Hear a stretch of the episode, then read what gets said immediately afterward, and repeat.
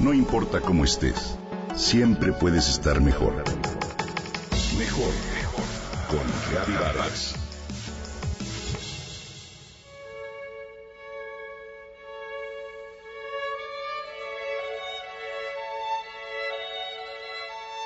Rodeados de colinas verdes hasta perder la vista, vemos a varias mujeres con bolsas de tela a la espalda, en la que arrojan las dos hojitas verde tierno que cortan a mano en cada planta. Se trata de la cosecha del té. Bernard, el experto en tés, nos recibe y transporta por toda la planta para poder atestiguar la cantidad de procesos de tipo artesanal que un té de calidad requiere. Permíteme te comparto algo de lo que aprendimos y sobre todo los beneficios que aporta a la salud.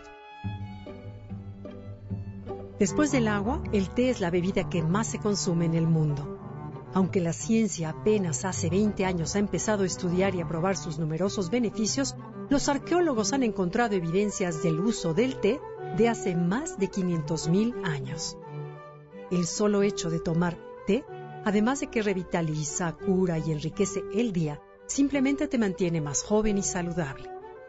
Sus componentes como potasio, ácido fólico, manganeso, vitamina C, B, B1 y B2 crean defensas contra los radicales libres o toxinas que pueden alterar la estructura química de las células que afectan al DNA.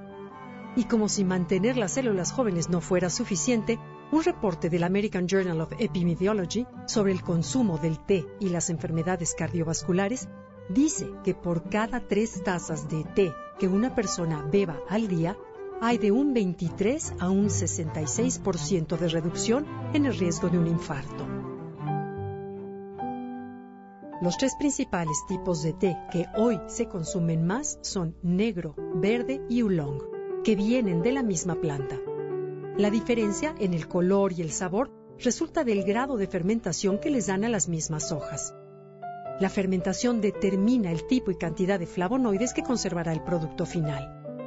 Los flavonoides, para los que no sabemos, tienen asombrosos poderes medicinales. Mejoran la circulación, evita que se forme la placa de grasa en el corazón, fortalece las paredes de las venas y previene algunos tipos de cáncer. Se encuentran en frutas, vegetales, especias y tés. El rey de los tés, sin embargo, el que tiene más alto contenido de propiedades es el blanco, que se obtiene a partir del pequeño brote de la hoja que se asemeja a una aguja. No tiene color y su sabor es muy delicado. Después le sigue el verde, el oolong y por último el negro. Los tés herbales no se consideran té, son infusiones de plantas con propiedades maravillosas, sin embargo no contienen los antioxidantes que hacen al té tan maravilloso y benéfico. Por la cantidad de antioxidantes que contiene, tomar té blanco, té verde diariamente rejuvenece también los huesos de las mujeres, afirma el Dr. Michael Roysen en su libro The Real Age Diet. Asimismo, reduce el riesgo de fractura de huesos tan frecuente en los casos de osteoporosis. Otro estudio reveló que las catequinas del té verde bajan de forma sensible los niveles de colesterol malo, así como la grasa del cuerpo en un 5% en tres meses. O sea que además adelgaza. Una taza de té negro tiene 35 miligramos de cafeína, lo que es muy poco si lo comparamos con los 100 miligramos de cafeína que contiene una taza de café. Los conocedores aconsejan hervir las hojas y no consumirlo en bolsita.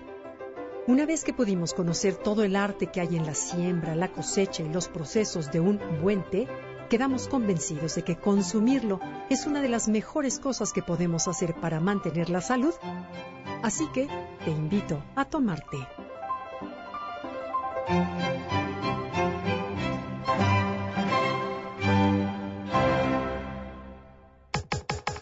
Comenta y comparte a través de Twitter.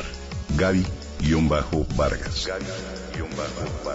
No importa cómo estés, siempre puedes estar mejor. Mejor, mejor. Con Gaby Vargas.